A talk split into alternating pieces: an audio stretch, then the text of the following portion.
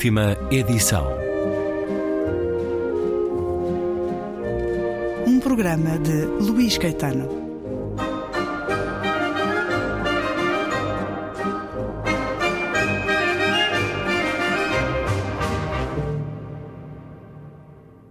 O que têm em comum Tuanaki, uma ilha a noroeste do nada, no Oceano Pacífico, o tigre do Cáspio, também chamado tigre persa, a Vila Sacchetti, em Roma, O Rapaz de Azul, um filme de Murnau de 1919, ou as canções de amor de Safo, de 600 antes de Cristo. Tudo está reunido no livro Inventário de Algumas Perdas, de Judith Shalansky, editado há alguns meses pela Elsinor, onde se encontram muitas outras referências a algo que o tempo não nos legou. Por exemplo, as selenografias de Gottfried Kinau, desenhos topográficos da superfície lunar que inspiram a capa deste livro, que se faz de história e de histórias, de factos e de imaginação, de perda e recuperação, de memória e literatura. Nós, humanidade, bem sabemos como é frágil a garantia de que amanhã tudo estará na mesma e para quem levianamente foi decretando certezas sobre o fim da história, aí estão os dois últimos anos para certificar que mesmo os cotidianos mais consolidados se perdem de um dia para o outro. Sim, todos os dias algo se perde. O tempo a começar. Perdemos futuro, segurança, meios, perdemos certezas, capacidades, vontades. Por e simplesmente a vida move-se através daquilo que se perde, mais do que por aquilo que se ganha. É que tantas vezes o que se ganha é dado, adquirido, arrumado a um canto, recebido com indiferença. E muitas vezes é por indiferença e por intenção declarada, vontade expressa, que muitas coisas desaparecem. Diz-nos, por exemplo, Judith Shalansky, que, em meados do século XVII, ter-se-á discutido seriamente no Parlamento inglês a possibilidade de queimar o arquivo da Torre de Londres para apagar toda a memória das coisas pretéritas e para recomeçar todo o regime da vida na citação que Jorge Luís Borges faz de uma passagem de Samuel Johnson que a autora não consegue reencontrar. Para além do inventário em título e ao longo do livro, a autora dá-nos uma lista do que se foi perdendo enquanto trabalhava neste livro. Diz-nos a sonda espacial Cassini desintegrou-se na atmosfera de Saturno. O módulo Schiaparelli despenhou-se na paisagem rochosa cor de ferrugem do planeta que deveria investigar, Marte. Um Boeing 777 desapareceu sem deixar rasto entre Kuala Lumpur e Pequim. Em Palmira, os templos de Baal e de Baal Shamin de há dois mil anos, a fachada do Teatro Romano, o Arco do Triunfo, o Tetrápilo e partes da Grande Colunata foram demolidos. Na cidade iraquiana de Mossul, a Grande Mesquita de Al-Nur, bem como a Mesquita do Profeta Jonas, foram destruídas. E na Síria, Mar Eliane, o mosteiro cristão primitivo, reduzido a cinzas. Num terremoto em Katmandu, a torre Darara caiu pela segunda vez. Um terço da muralha da China ruiu, vítima do vandalismo e da erosão. A cabeça do cadáver de Ferreira Rechevilha Murnau foi roubada por desconhecidos. A laguna Atescatempa, na Guatemala, outrora conhecida pela sua água verde azulada, secou. Em Malta, a formação rochosa Janela Azul, semelhante a um arco, colapsou no Mediterrâneo. A espécie Melomis rubicola, que habitava na ilha de Bramble Cay, na Grande Barreira de Coral, foi declarada extinta. Judith Shalansky, escritora, designer e editora alemã, com este livro foi finalista do Booker Prize 2021. Com este livro venceu o prémio Strega Europeu 2020. Inventário de algumas perdas. Um livro que nos traz, porém, a ideia otimista de que tudo o que aqui é recuperado ao esquecimento perdurará na memória comum. O otimismo está na crença de que os livros sobreviverão a esse esquecimento. Escutemos mais um certo.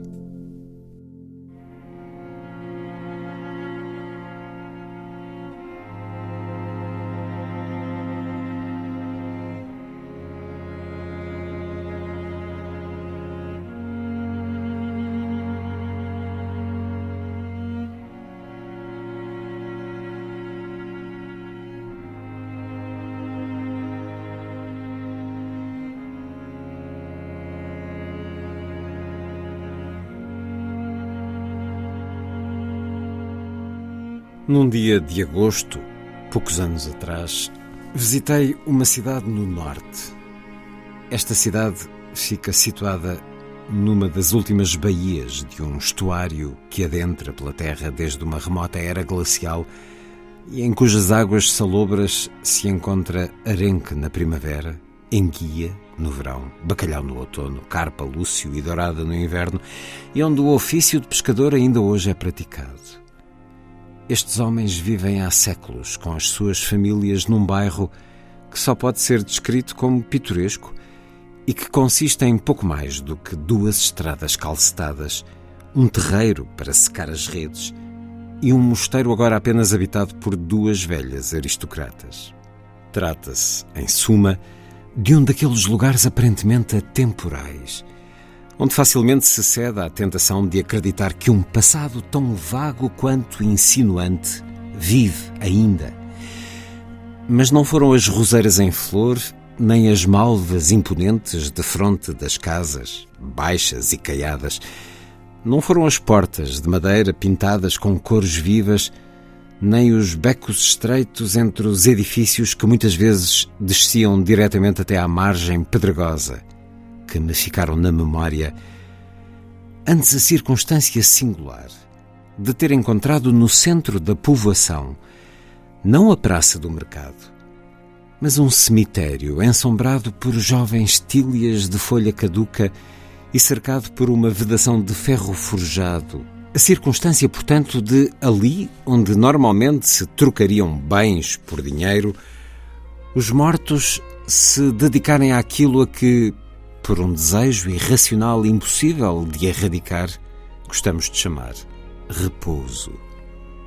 O meu espanto, que de início tomei por desconforto, era grande e cresceu ainda mais quando me chamaram a atenção para a casa de uma mulher que, enquanto cozinhava, podia ver da sua cozinha a campa do filho prematuramente falecido. E tornou-se claro para mim que a tradição secular da guilda responsável pelos rituais fúnebres levara a que aqueles que já haviam morrido e aqueles que viviam ainda permanecessem perto uns dos outros, como uma única família. Algo que até então só conhecia entre os habitantes de algumas ilhas do Pacífico. Normalmente, já antes tinha visitado outros cemitérios notáveis. Por exemplo, a ilha mortuária de San Michele, que se ergue das águas verde-azuladas da Lagoa de Veneza, com os seus muros altos de tijolos vermelhos, como uma fortaleza inexpugnável, ou o bulício estridente da feira no Hollywood Forever Cemetery durante a festa anual promovida pela população mexicana, o Dia de los Muertos com as campas enfeitadas de laranja e amarelo e com os crânios coloridos feitos de açúcar e de papier-mâché, condenados a um eterno sorriso pela paulatina decomposição.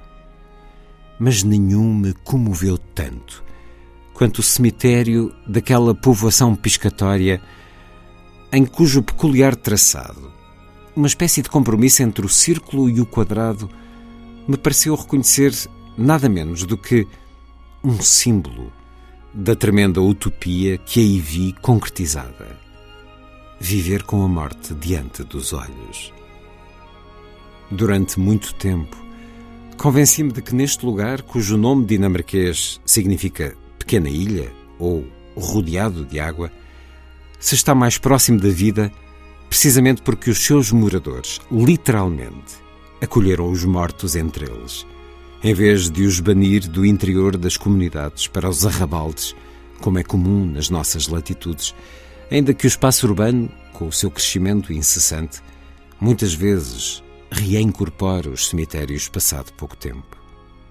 Só agora que quase terminei o trabalho neste livro, em que os variados fenómenos de decomposição e de destruição desempenham um papel fundamental, é que me apercebo de que ele representa uma das inúmeras formas de conviver com a morte, que no fundo não é mais inepta nem mais gentil do que o costume dos calatinos, relatado por Heródoto, que comiam os pais mortos e que ficaram horrorizados quando souberam do costume dos gregos de imolarem os seus.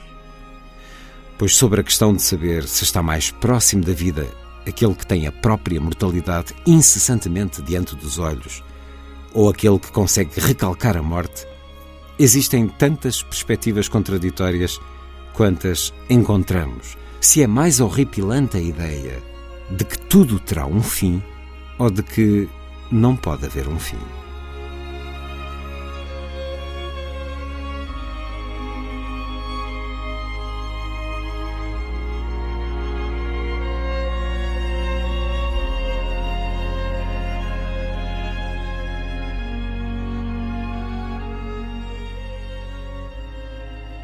Certo de Inventário de Algumas Perdas. Livro da alemã Judith Schalansky. Tradução de Isabel Castro Silva. Uma edição da Elsinor, de outubro de 2021.